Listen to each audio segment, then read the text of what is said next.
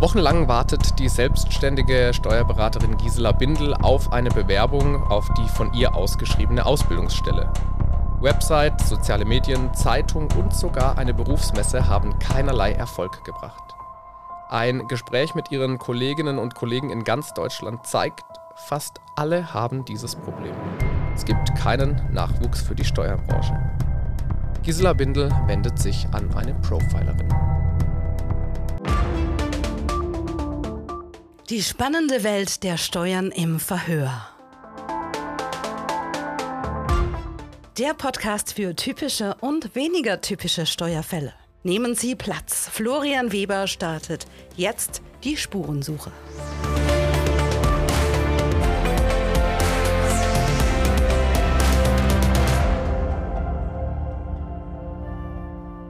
Genau diese Profilerin, die ist heute bei mir und da freue ich mich auch ganz besonders. Ich darf als Profilerin heute im Verhör begrüßen Helena Wehrle. Helena, du bist Steuerexpertin, du bist Redakteurin in der Haufe Steuerredaktion und du hast dich tatsächlich sehr, sehr intensiv mit der Generation Z auseinandergesetzt, richtig? Ja, das stimmt.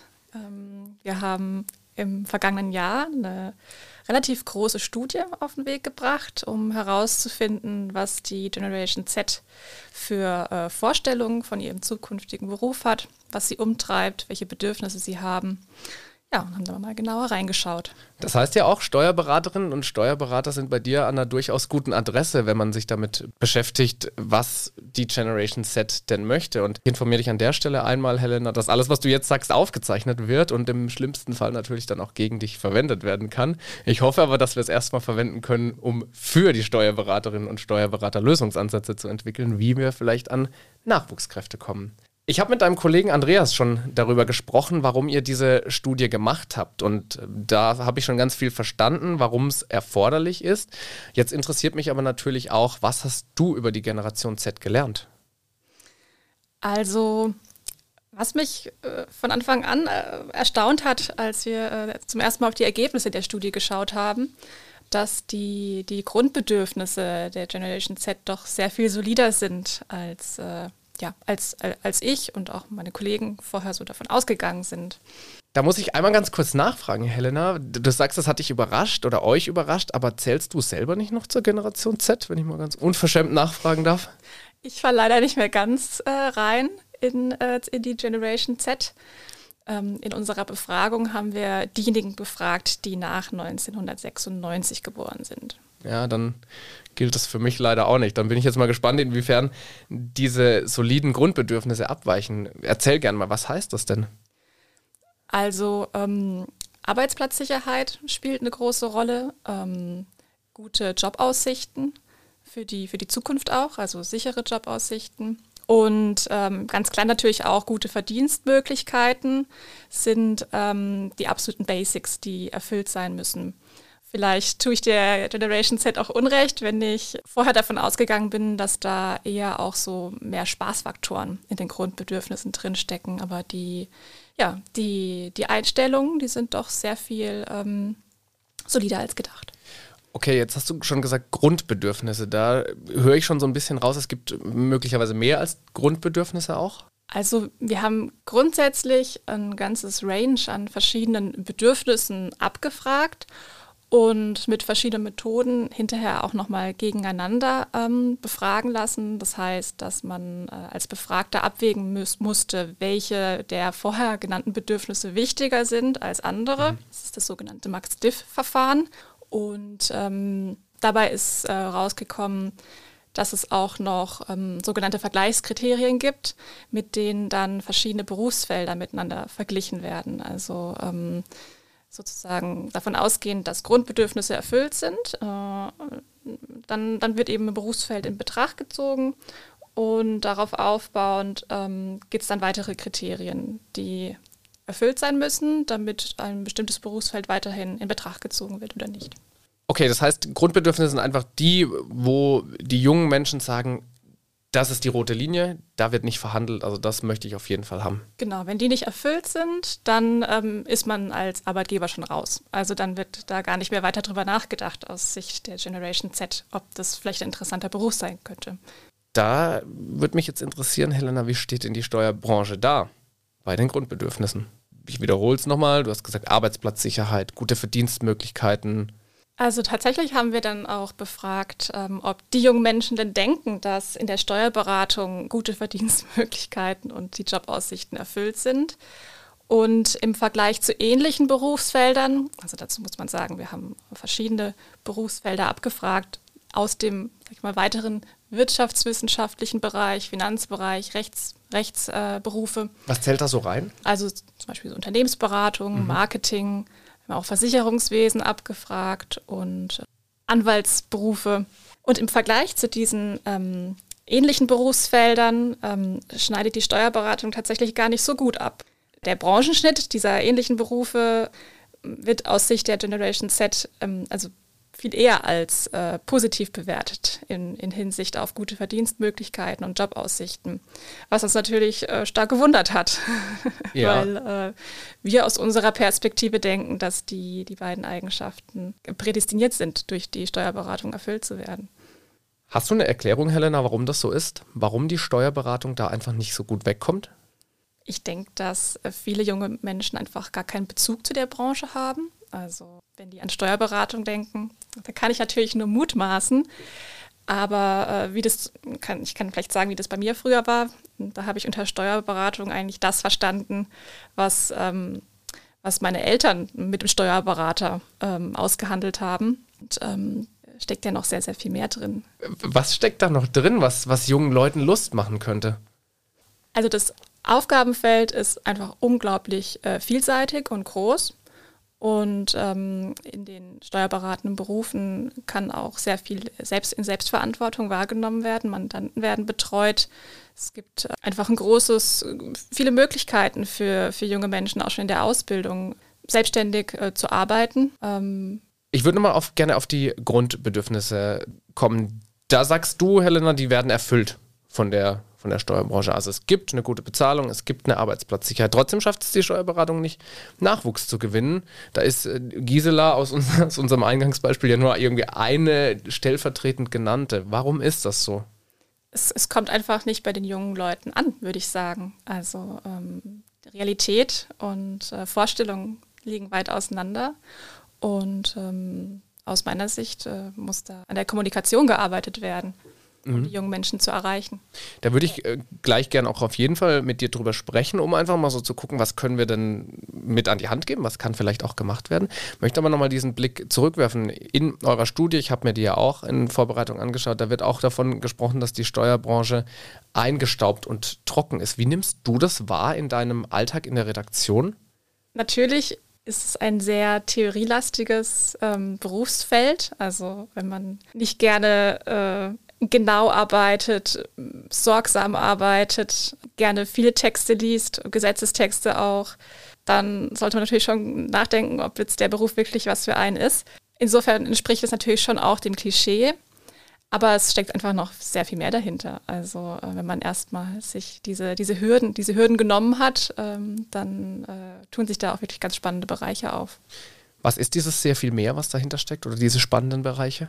Also es geht darum, die Probleme des Mandanten zu verstehen, auch ähm, in, die, in die Berufsrealität der Mandanten ganz tief einzutauchen und ja, zum Teil auch wirklich Detektivarbeit äh, zu leisten.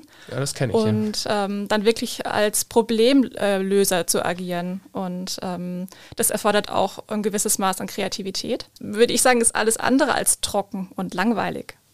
Und wie kommen wir jetzt genau dahin, Helena, dass, dass das Bild, das du jetzt gerade gezeichnet hast, dass hier irgendwie so im, im, Gegensatz steht auch zu diesem eingestaubten, trockenen und was in der Studie auch alles genannt wurde. Wie kommen wir dahin, dieses Bild nach außen zu transportieren? Also ich denke, das große Problem ist überhaupt, die jungen Menschen zu erreichen. Wenn man weiß, welche Kanäle junge Menschen nutzen, dann äh, hat man natürlich einen entscheidenden Vorteil, wenn man sie erreichen will. Dazu dient ja auch unsere Studie. Welche nutzen Sie? Also es sind natürlich Social Media, ganz klar. Und da sind es vor allem, ist es vor allem Instagram mhm. und YouTube. Genau. Was auch weiterhin eine ganz große Rolle spielt, ähm, sind Praktika, also einfach äh, Berufserfahrung, Berührungspunkte schaffen. Auch der persönliche Austausch ist äh, wichtig, also Erfahrungsaustausch. Mhm. Also wenn Mitarbeiter bereit sind, bei Berufsinfoveranstaltungen in, in, in Austausch zu gehen, aus ihrem Arbeitsalltag erzählen, dass das äh, sehr viel bringen würde, um ähm, der Generation Z mal den richtigen Eindruck zu vermitteln, was tatsächlich im Kanzleialltag passiert. Spannend. Also ich gehe tatsächlich möglichst direkt auf sie zu. Vielleicht sogar noch ein bisschen direkter als Social Media, indem ich Berufsmessen besuche, Bewerbertag anbiete, Tag der offenen Tür, weiß der Teufel. Jetzt bin ich aber ein uncooler Steuerberater. Also jetzt äh, bin ich vielleicht wirklich uncool und gar nicht so geübt im Umgang mit jetzt einer völlig neuen Generation, weil ich keine eigenen Kinder habe. Kann ich dann überhaupt cool genug sein, um, um junge Leute zu begeistern? Und wenn ja, wie? Also ich würde mal in Frage stellen, ob das wirklich nötig ist, cool zu sein. Weil ähm, jemand, der wirklich Interesse dann äh, bekommt, äh, in der Branche zu arbeiten. Ich glaube nicht, dass es wirklich darum geht, möglichst cool und äh, hip zu sein, sondern einfach wirklich zu vermitteln, was, was den Beruf ausmacht. Klar, der direkte Austausch, natürlich wichtig, darf trotzdem nicht vernachlässigen. Die Generation Z, die, die geht nicht online, die lebt online. Wirklich Social-Media-Kanäle nutzen ist schon unumgänglich. Was heißt, die lebt online, dass quasi wirklich alles, was sich online erledigen lässt, äh, wird durch die Generation Z auch online erledigt. Okay, na Helena, dann ist der Tipp von dir, alle machen sich einen Social Media Account. Also das ist schon mal eine gute Grundvoraussetzung. Natürlich ist der Social Media Account allein noch kein Garant, dann den perfekten Mitarbeiter zu finden, aber drumherum kommt man heutzutage nicht mehr. Okay, Helena, du hast uns die Grundbedürfnisse genannt und hast gesagt, ja, gute Jobaussichten, Verdienstmöglichkeiten. Aber was ist denn mit dem Tischkicker, der zum Beispiel in jedem Startup steht? Ist das, ist das nicht wichtig für, für gerade die jungen Leute? Mein Bild ist schon, du brauchst mittlerweile einfach Sneaker und einen Tischkicker. Also der, der berühmte Tischkicker ist sicher kein Allheilmittel. Ich denke, dass ein gewisser ähm, Spaßfaktor ohne dass man das jetzt falsch verstehen soll. Vielleicht muss ich es auch anders nennen. Also so ein gewisser, so eine gewisse, ja, Spaß an der Arbeit spielt natürlich auch eine Rolle.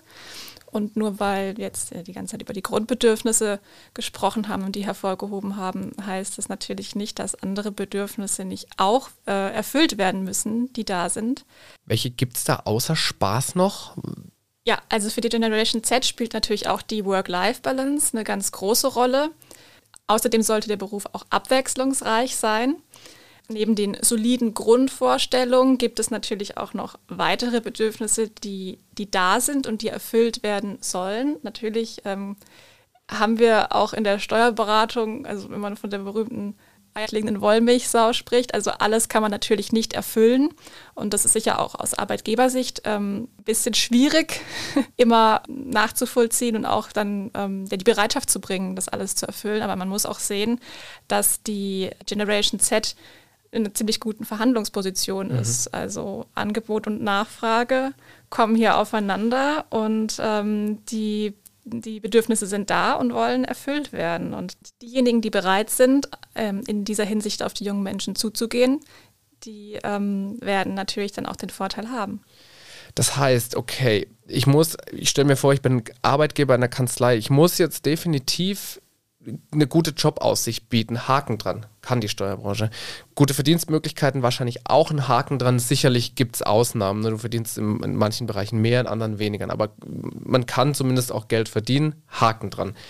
Spaß, Work-Life-Balance, das ist schwieriger, glaube ich, oder? Also per se wird die Steuerberatung nicht mit Spaß in Verbindung gebracht. Darüber haben wir schon gesprochen auch. Aber das mal ausgeklammert, aber jetzt das Thema Work-Life-Balance, da nochmal drauf geguckt. Ich höre immer von allen Steuerberaterinnen und Steuerberatern, dass wahnsinnig viel zu tun ist. Wie soll ich also jetzt als Kanzleiinhaberin oder Kanzleiinhaber eine Work-Life-Balance anbieten können?